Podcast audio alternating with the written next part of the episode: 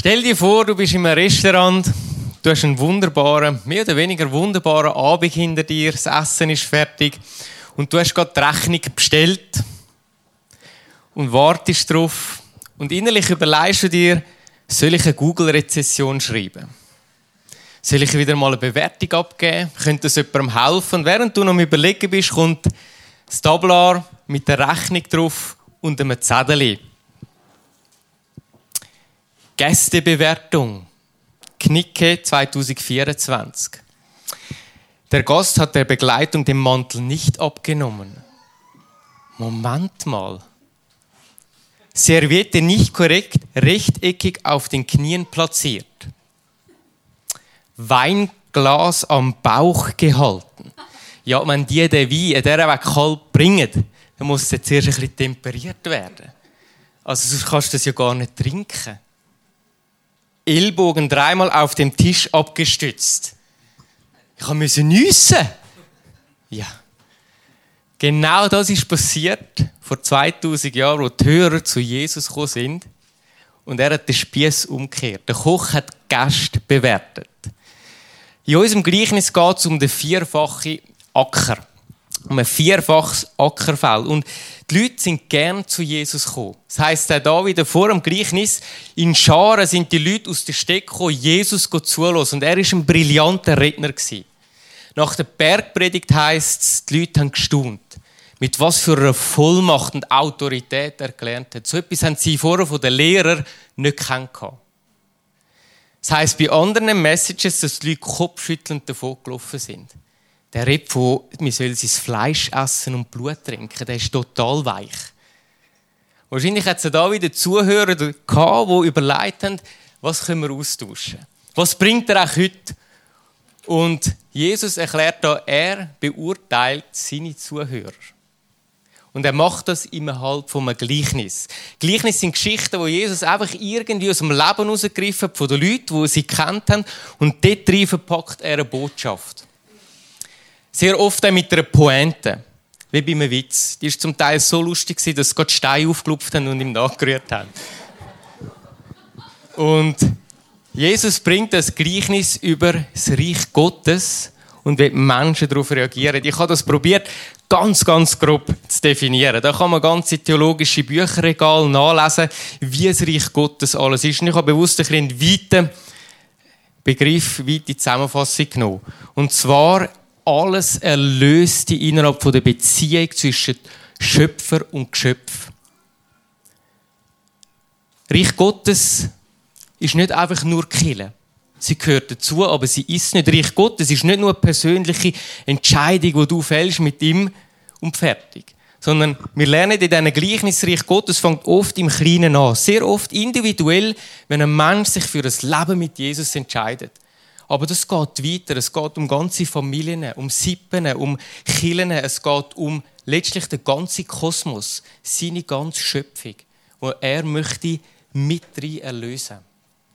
Und Jesus erzählt jetzt da etwas von dem Reich Gottes und den Menschen eben auf so eine persönliche Beziehung und weit darüber aus reagieren tun. Wir lesen das miteinander im Lukas-Evangelium 8, ab dem Vers 5.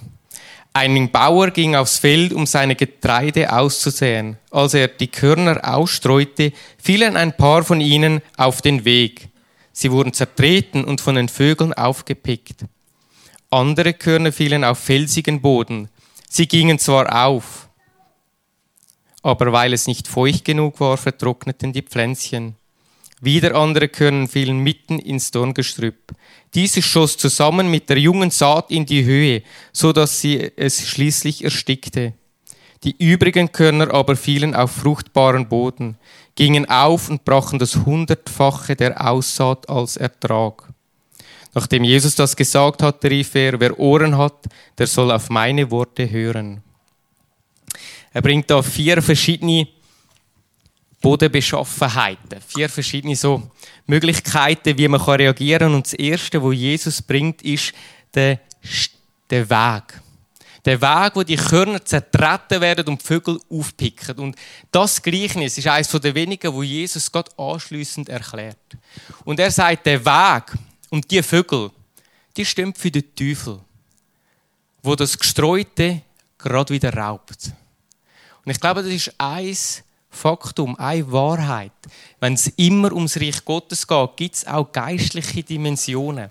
Und Jesus haltet nicht vor, dass es da auch Widersachen gibt. Sachen, die direkt gegen das stehen. Und bevor irgendeine Interaktion stattfindet, ist es wieder weg. Ist es wie geraubt oder wie so zertreten. In unserem Sprachgebrauch haben wir ja äh, verschiedene äh, so Wörter, wenn wir teilweise Anspielungen auf Vögel machen. Zum Beispiel gierig wie ein Geier oder ein Schnapsdrossel. Und mir ist der Pfau in den Sinn gekommen, stolz wie ein Pfau. In meinem Alltag habe ich das schon ein paar Mal erlebt, dass wenn du mit Leuten ins Gespräch kommst, über Gott und die Welt, dass direkt eine Ablehnung stattfindet. Ja, das hat mit mir nichts zu tun. Weißt, ich habe mein Leben im Griff, ich brauche das nicht. Religion, das kann gute Krücke sein, die Leute irgendwie brauchen können, wenn sie stützen müssen, aber mit mir hat das nichts zu tun. Fehler, Sünde. Ich stehe gerade für das, was ich in meinem Leben verbocke. Ich brauche doch keinen Sündenbock, wo mir irgendwie da etwas abnimmt. Da gibt es die verschiedenen Möglichkeiten. Mir ist es vorgekommen wie so ein stolzer Pfau und es dringt gar nicht durch. Es kommt nicht an. Es wird direkt vorher abgelehnt. Ich glaube, das ist eine so eine Möglichkeit, dass alles direkt geraubt wird zertreten wird durch irgendwelche Argumente von sich selber oder auch von anderen, wo man halt mal gehört hat.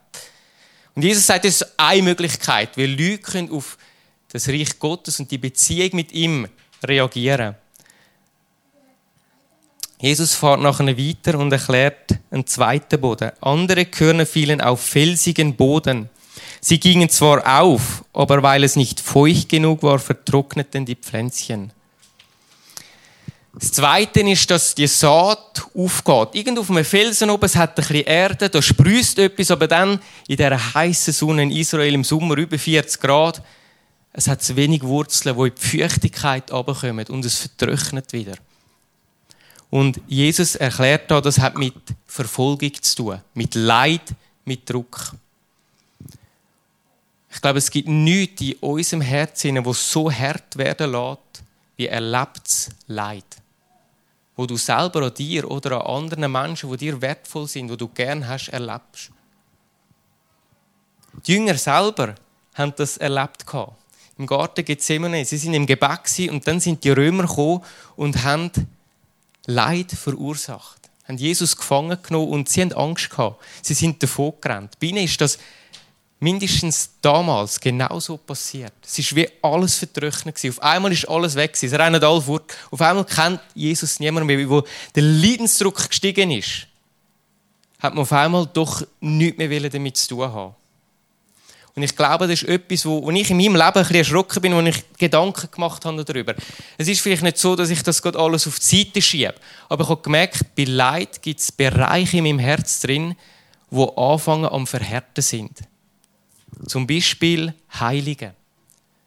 Wie oft habe ich schon für Sachen gebetet, dass Gott das heilen möchte, dass Gott das irgendwie wieder gesund machen kann. Und du betest mit Leuten zusammen und du betest Tage und Wochen und irgendwann stehst du am Grab und denkst, warum ist es nicht passiert? Oder du betest für ihn, dass das wieder in Gang kommt und das wieder harmonisch werden. Und irgendwann heißt es, wir haben uns scheiden lassen. Und so gibt es ganz viele Themen in unserem Leben, die uns hart werden lassen, dem gegenüber. Und ich habe gemerkt, bei gewissen Gebeten, wo ich spreche, da, da bitte ich das und ich glaube, dass Gott das kann. Und innerlich listet sich aber mir schon gewisse Sicherheiten auf. Ja, ist das überhaupt wirklich Gottes Wille? Ja, wenn es Gottes Wille ist, wird es ja auch sicher geschehen. Und, und, und. Und es fängt sich an, in mir so eine Sicherheit aufzubauen. Ja, Gott heilt den schon, spätestens bei ihm, wenn er im Himmel ist. Oder? Und so habe ich gemerkt, ich nenne das nicht hart, ich nenne das einfach differenziert. Oder? Wir haben einfach ein anderes Jargon für das, was Jesus da gebraucht hat. Und er sagt, hey, Leid hat das Potenzial, eine Gottesbeziehung zu zerstören. Wenn du in dir eine Sache hast, wo du schon lange damit dringst und merkst, jetzt fängt es an zu verbittern und zu verhärten, und er sagt, das ist eine Möglichkeit, wie die Saat kann austrocknen kann. Das Reich Gottes und die Beziehung immer dürftiger wird. Und ich habe mehrere Pflanzen auf dem Balkon und rund um uns herum, die zu Grund gehen. Das ist so ein bisschen unweigerlich bei uns. Und das passiert nicht von heute auf morgen. Oder? Das ist schleichend. Aber irgendwann kommst du von der Sommerferien heim und der Basilikum ist wieder hinüber. Oder? Der dritte Boden, wo Jesus nennt, ist das Dorngestrüpp. Noch andere Menschen gleichen dem Dorngestrüpp überwucherten Boden. Sie hören die Botschaft zwar, doch dann kommen die Sorgen des Alltags, die Verführungen durch den Wohlstand und die Vergnügungen des Lebens und ersticken Gottes Botschaft, so dass keine Frucht daraus entstehen kann. Und ich denke, bei diesen drei, ich habe die nochmal so rausgegeben, die Sorgen vom Alltag, die Verführungen vom Wohlstand und das Vergnügen. Da hat wahrscheinlich jeder Zuhörer dort irgendwo sich gefunden. Das ist so ein Rundumschlag, wo Jesus macht. Sorgen, Wohlstand und Vergnügen. Und spannend ist, Jesus differenziert das sehr klar. Er sagt nicht, der Wohlstand an sich ist das Problem, sondern der Betrug dahinter, sich in einer gewissen falschen Sicherheit zu wiegen. Vergnügungen. Jesus ist selber jemand, der im Genuss leben konnte. Wenn es nötig ist, hat er Wasser zu Wein gemacht. Perfekt temperiert. Aber er hat gewusst, da drin liegt eine Gefahr, wo etwas von dieser Gottesbeziehung und seinem Reich anfangen kann ersticken.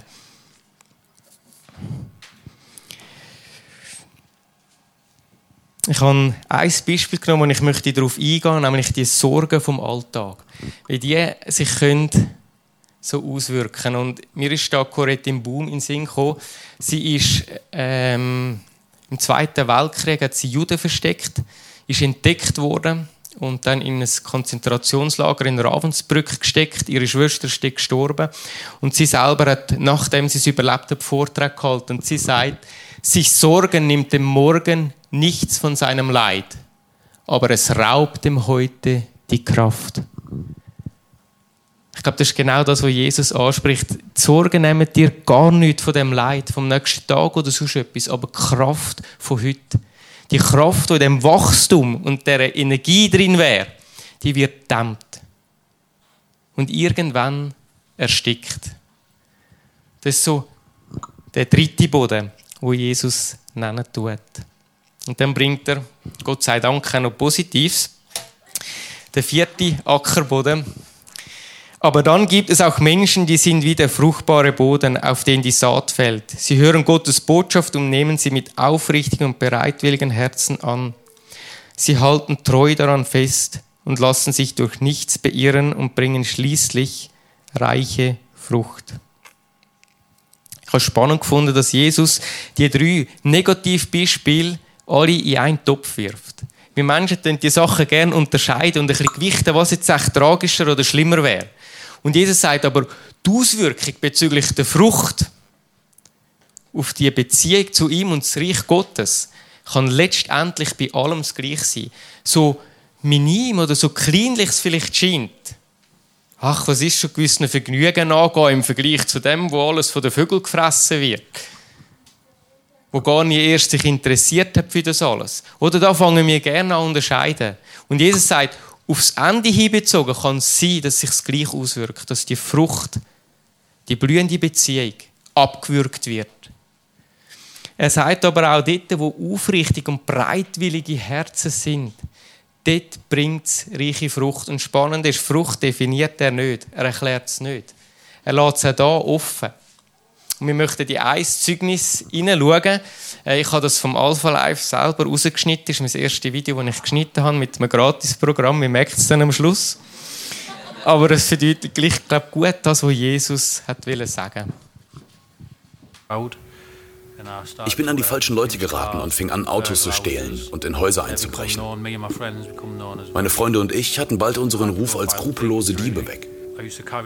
Ich hatte immer große Messer am Gürtel, neben den kleinen. Und ich habe das Messer nicht nur gezogen, ich habe es auch benutzt. Irgendwann habe ich mit dem Messer auf jemanden eingestochen, am Kopf. Ich habe zugestochen, knapp am Herz vorbei, durch die Schulter, oben in den Brustkorb und die Schulter. Er ist zusammengebrochen. Ich war also auf der Flucht wegen zwei Mordversuchen. Und ich war, als ich ins Gefängnis kam, hatte ich einen Hass auf alles. Ich habe es nicht gepackt, wenn mich jemand rumkommandiert hat. Oder die Wärter mich verarscht haben. Als ich einmal aus der Zelle raus durfte, habe ich einen Wärter niedergestochen. Deshalb kam ich in ein Hochsicherheitsgefängnis, in den Hochsicherheitstrakt. Da schieben sie dir das Essen durch eine Klappe in der Tür. Kein Körperkontakt. Das heißt, die tragen Schutzschilde und Kampfausrüstung. Das war lange, lange Zeit mein Leben. Ich kam von einem Gefängnis ins andere, von Gefängnis zu Gefängnis. Schließlich landete ich in Long Latin, in Worcestershire. Und dort bin ich zur Alpha gekommen. Ich hatte noch nie etwas von einem Alpha-Kurs gehört. Ich weiß nur, dass ich da reingegangen bin, weil sie mich runtergeschickt haben. Ich setzte mich auf einen Stuhl und ich dachte, oh nein, das ist was Christliches. Wir sind da jede Woche hingegangen und ich habe diskutiert. Und der Pastor, ich kann mich noch erinnern, der kam zu mir und sagte, okay, ich lese zuerst was aus der Bibel und dann beten wir. Ein Vers war, Niemand ist gerecht, nicht einer. Wir alle haben die Herrlichkeit Gottes verloren. Und dann sagte er was über Jesus und erklärte, warum er am Kreuz gestorben ist, für Sünder und so. Und dann sagte er, bete. Also fing ich an zu beten und ich sagte, Gott, ich sagte Gott, wenn du da bist, komm in mein Leben, weil ich es hasse, wie ich bin. Und nichts passierte. Aber als ich dann mit dem Pastor sprach, habe ich auf einmal diese Energie im Bauch gespürt. Und sie stieg höher und höher und höher und höher. Und dann fing ich furchtbar an zu heulen. Ich habe nur noch geschluchzt. Und ich habe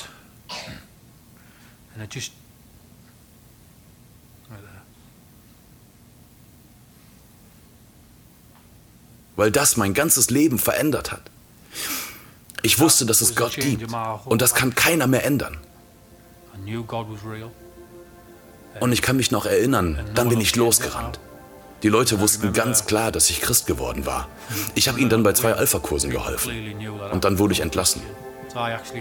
Ich war in dem Gefängnis, wo man sollte meinen, dass das Gefängnis, wo ich einen niedergestochen habe, das letzte wäre, das mich reinlassen würde. Aber das war das Erste. Sowas macht Gott. Das ist für mich das Schönste, in Gefängnisse zu gehen und den Jungs dort zu helfen und zu versuchen, ihnen von Gott zu erzählen. Ich habe vier Kinder, sie sind mein Leben. Und ich finde das krass, weil ich weiß, wenn ich die Kinder damals schon gehabt hätte, hätten sie keine gute Erziehung bekommen. Und jetzt sitzen sie abends da und lesen mit ihrem Papa in der Bibel.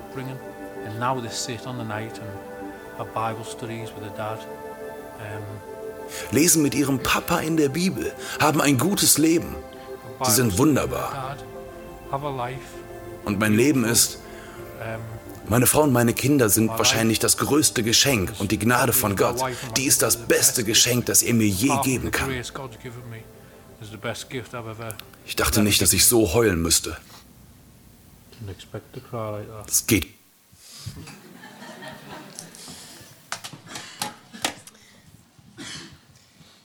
Mich hat das Zeugnis so berührt, wegen so einem furchtbaren Boden, so einem fruchtbaren Boden geworden ist. Und ich kann mir vorstellen, wie viele Menschen ihm begegnet sind, bevor im Gefängnis und während dem Gefängnis, wo irgendetwas probiert haben zu sehen und es nicht funktioniert hat. Und ich finde es schön, wenn er sagt, er geht in den Keller runter, er merkt, oh nein, es ist etwas Christliches. Oder? Was für eine Voraussetzung. Wenn du da bist, du willst irgendein Alpha machen und du merkst, ist die Haltung, die dir entgegenkommt. Und das Spannende ist, wir wissen nie, was für ein Boden, in dem Sinnbild gesprochen, vor uns ist. Wir wissen es nicht. Für uns mag es hart erscheinen oder irgendwie voller Dornen. Und Jesus sagt, ich bin der, der sagt, ich bin der, der kann durchbrechen bei einer Person. Und wie der Mann sich nachher verändert hat. Und er sagt am Anfang, habe ich gar nicht gespürt. Und später ist es gekommen, es ist immer individuell, wie die Saaten aufgehen und was es für eine Frucht bringt. Er hat gesagt, er möchte jetzt Alpha Life genau in dem Gefängnis, wo er am Wärter abgestochen hat. Und ebenso schön habe ich gefunden, wenn er sagt, er liest die Bibel mit seinen Kindern. Oder das ist das Unterschiedliche. Es gibt nicht einfach nur einen Ort und wir müssen alle irgendwo genau das Gleiche machen. Das ist die Individualität wo auf verschiedenen Boden erreicht werden kann. Mit Jesus zusammen. Und das Gleiche gilt für unser eigenes Leben. Vielleicht hast du das Gefühl, bin bis jetzt auf dem falschen Weg gewesen. Auf, bei mir trifft das irgendwie zu mit dem, mit dem Weg und diesen Vögeln. Und Jesus sagt, ich bin der Weg, die Wahrheit und das Leben. Du darfst umkehren auf den guten Weg. Und in so eine Gottesbeziehung einsteigen. Vielleicht sagst du, ich merke, in meinem Herz hat sich etwas verhärtet. Vielleicht das ganze Herz, vielleicht nur ein Teil. Und Jesus sagt, ich will euch einen neuen Geist und ein neues Herz geben. Ich nehme das versteinerte Herz aus der Brust und schenke euch ein lebendiges Herz. Und zu der Dornenkrone, zu dem Gestrüpp, wo alles überwuchert, da heißt es, sie hängten ihm einen purpurnen Mantel um, flochten eine Krone aus Dornzweigen und drückten sie ihm auf dem Kopf. Selbst zu dem hat Jesus eine Antwort. Und du sagst, ich merke da wucher gewisses in mir inne, wo längstens nicht mit einem gesunden Verhältnis steht. Und vielleicht hast du die Dornen schon tausendmal ausgerissen. Aber Jesus sagt, ich nehme es auf mich. Die Dornen, ich vertrage es. Band darf hochkommen. Wir werden miteinander in Lobpreiszeit hineingehen, später auch noch ins Abendmahl. Und was mich an diesem Gleichnis so begeistert hat, ist, Gott kann aus allem Ödland eine Oase machen. Und es gibt keine Bodenbeschaffenheit, wo er nicht Schlag kommt damit. Er ist mit den unterschiedlichsten Menschen seit Tausenden von Jahren unterwegs und bringt das Leben zum Blühen. Und Jesus möchte auch uns heute die Gelegenheit geben und sagen, ich möchte dein Leben und Bereiche in deinem Leben wieder zum Blühen bringen. Und dort, wo du so einen Schirm aufgebaut hast, wo alles abprallt, möchte er einen Zugang schaffen. Dort, wo Sachen verhärtet sind, kann er es wieder weich machen und einen kindlichen Glauben hineingeben, wo Berge versetzen kann. Und wo es am Wuchern ist, geht er jetten. Jesus, ich danke dir von ganzem Herzen für das Zusammenkommen heute und, und zu wissen, ja, wir, wir stehen alle an einem unterschiedlichen Ort. Und du holst uns an dem ab. Ich bitte dich, dass wir dürfen jetzt erleben, wie die Botschaft auf einen guten Boden fällt und hundertfach Frucht bringt. Für uns, für unser eigenes Leben. Für die Menschen in unserem nächsten Umfeld und weit darüber aus. Wir wollen sehen, wie dein Reich wachsen tut. Wie es im Kleinen anfängt und sich ausstreckt über den ganzen Kosmos.